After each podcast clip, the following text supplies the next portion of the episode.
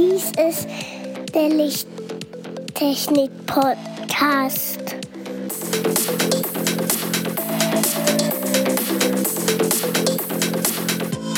Das beste Licht für deinen Bedarf.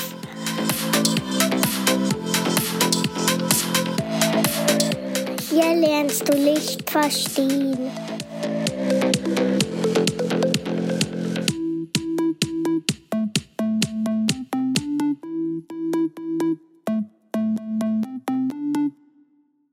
Willkommen zum Lichttechnik-Podcast Folge 27. Hallo Andreas. Hallo Markus. Und hallo lieber Zuhörer. Heute wollen wir uns dem Thema CCD widmen und dieses etwas vertiefen.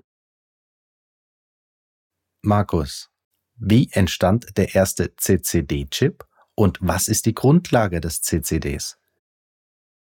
Der erste CCD-Chip war ein Abfallprodukt beim Versuch, einen Speicherchip zu entwickeln.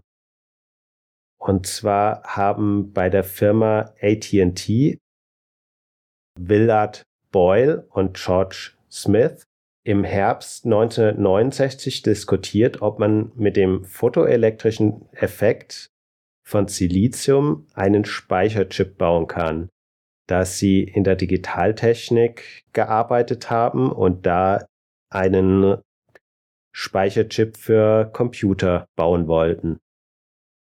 Sie setzten im Prinzip mehrere Fotozellen aus Silizium zusammen, ordneten diese matrixförmig an und entwickelten außerdem eine Methode, wie man diese Zeile für Zeile bzw. Zelle für Zelle auslesen konnte.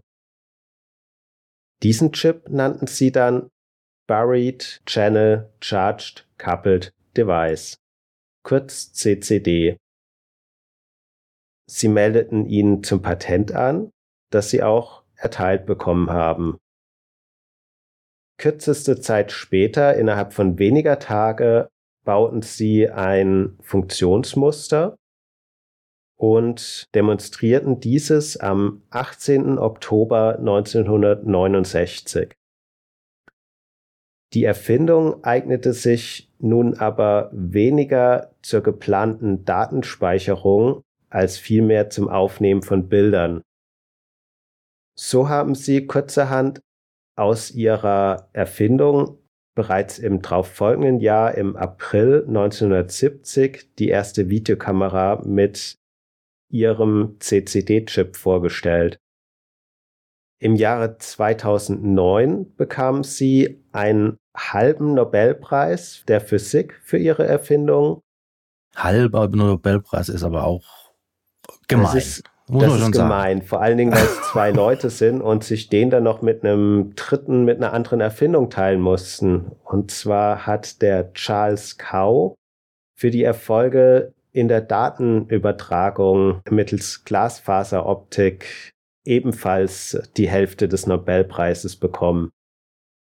Ja, und hat eigentlich mit diesem Fernsehchip eigentlich nichts zu tun. Nein, nicht wirklich. Ja, aber wie fing eigentlich alles an? Wie fing alles an? Also ich würde sagen, aller Anfang liegt bei Onkel Albert. Oder anders ausgedrückt, bei Albert Einstein. Der hat nämlich im Jahr 1905 den photoelektrischen Effekt entdeckt und beschrieben. Trifft Licht auf eine metallische Oberfläche, kann diese unter bestimmten Voraussetzungen Elektronen freisetzen. Das heißt, das einfallende Licht schlägt die Elektronen aus der Metalloberfläche heraus. Das ist die Erfindung, für die er im Jahre 1921 den Nobelpreis für Physik erhielt.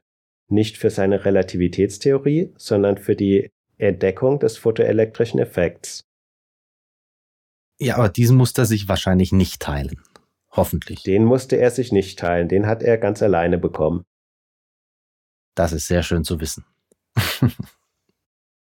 ja, und das klingt jetzt zwar plausibel, dass das der Anfang sein könnte, aber schaut man genauer hin, liegt der Ursprung noch ein paar Jahre früher. Und zwar hat im Jahre 1899 der Philipp Lennart bereits am photoelektrischen Effekt geforscht. Aber er wusste noch nicht, was es ist. Er wusste nicht, was es ist, aber er konnte im Hochvakuum im Magnetfeld die spezifische Ladung, die durch UV-Strahlen abgelenkter Ladungsträger bestimmen, welche durch die Bestrahlungsstärke beeinflusst werden konnte. Also er hat ein Vakuum erzeugt, da ein Magnetfeld angelegt und hat das Ganze dann mit UV-Licht bestrahlt. Das war im Prinzip eine Art Bildaufnahmeröhre. Er hat da belegen können, dass Elektronen gelöst werden. Nun, aber selbst das ist noch nicht der Anfang. Denn bereits im Jahre 1886 präsentierte Heinrich Hertz den Einfluss von UV-Licht auf eine Metalloberfläche über eine Funkenstrecke. Und zwar, er hat einen primären und einen sekundären Funken auf diese Metalloberfläche gelenkt, also sprich eine Entladung, und hat den einen davon mit UV-Licht bestrahlt. Und über das einfallende UV-Licht war zu erkennen, dass die, die Funkenstrecke sich ändert. Je stärker das UV-Licht auf das Metall aufgetroffen ist, desto länger wurde die Funkenstrecke. So wie ich dich kenne oder wie ich unsere Geschichte kenne, wird das bestimmt noch nicht der Anfang von irgendwelchen Sensoren gewesen sein. Da fällt dir bestimmt noch was früher ein. Ja, da können wir noch mal viele Jahre nach vorne gehen und zwar im Jahre 1839 hat die Geschichte einen weiteren Ursprung, den man sehr deutlich diesem photoelektrischen Effekt zuordnen kann. Ich glaube, ich weiß, wen du meinst. Nämlich? Es müsste der Herr Becquerel gewesen sein. Genau, exakt.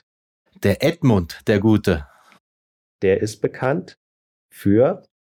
Für den Becquerel-Effekt oder auch für Radioaktivitäten. Genau. Und zwar, was hat der Becquerel gemacht? Er hat eine Metallfläche, eine blanke Metallfläche in eine Elektrolytlösung getaucht, hat diese mit Licht bestrahlt und damit festgestellt, dass diese Metallfläche Elektronen emittiert, wenn sie mit Licht bestrahlt wird. Also eine sehr frühe Entdeckung des photoelektrischen Effekts. Im Jahre 1839.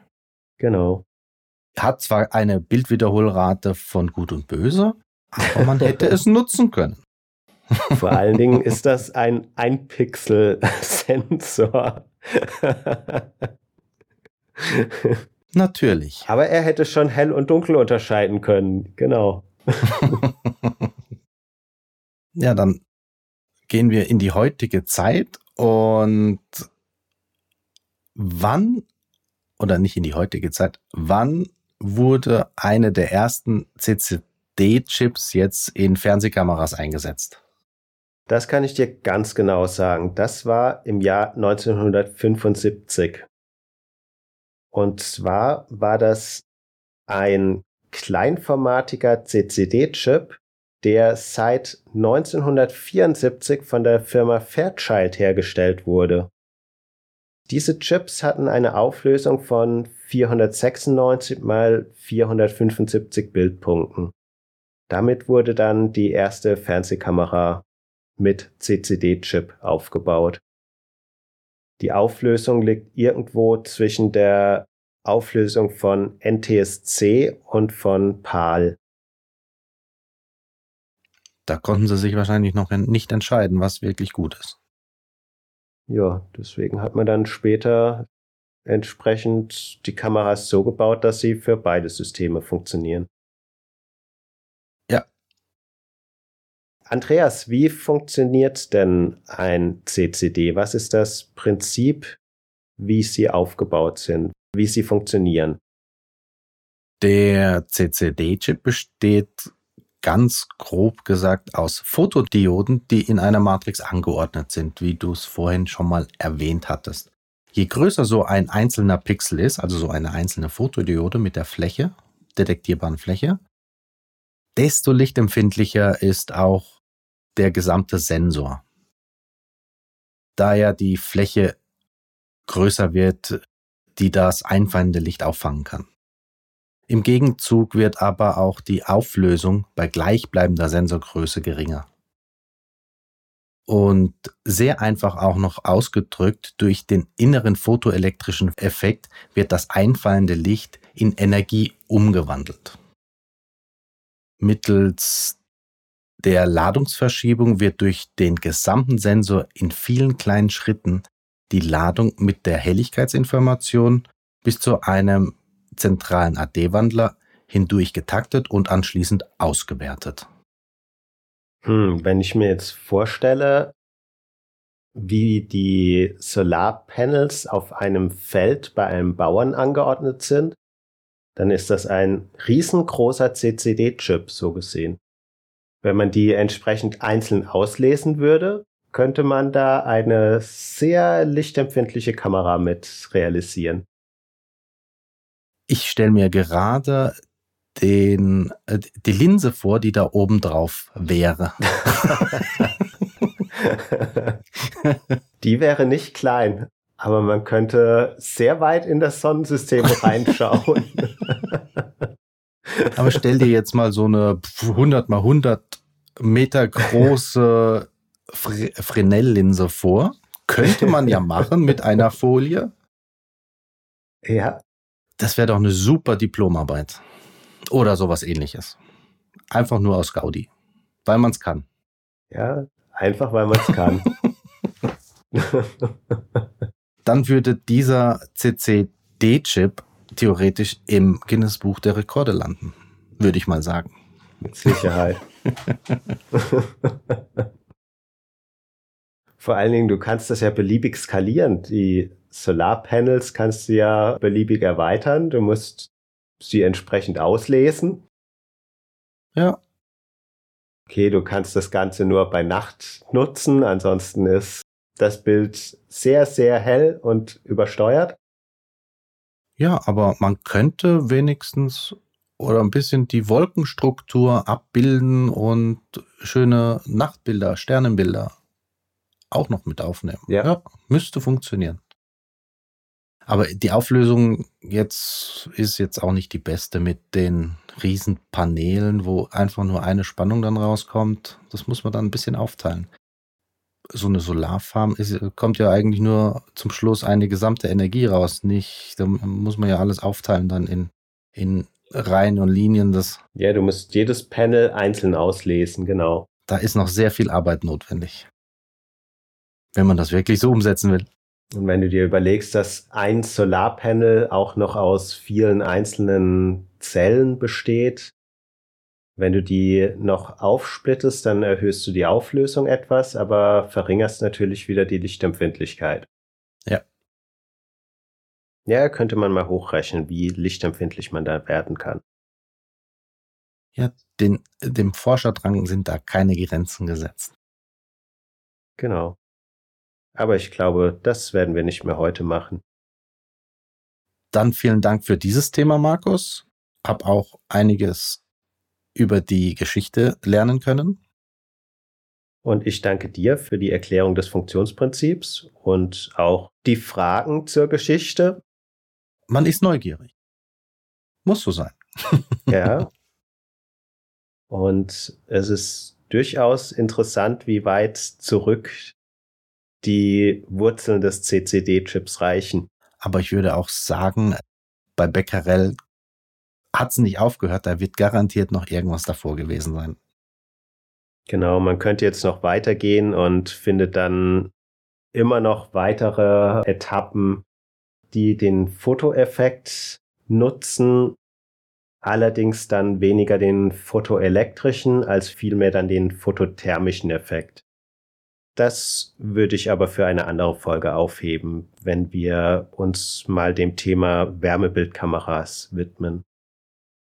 Wenn dir der Podcast gefallen hat, lieber Zuhörer, dann schick uns doch eine Nachricht unter lichttechnik-podcast.gmx.de oder bewerte uns auf iTunes, schreib uns eine Rezension oder hinterlasse uns eine Nachricht auf unserer Webseite. Alternativ kontaktiere uns über Xing oder LinkedIn. Tschüss. Tschüss. Tschüss.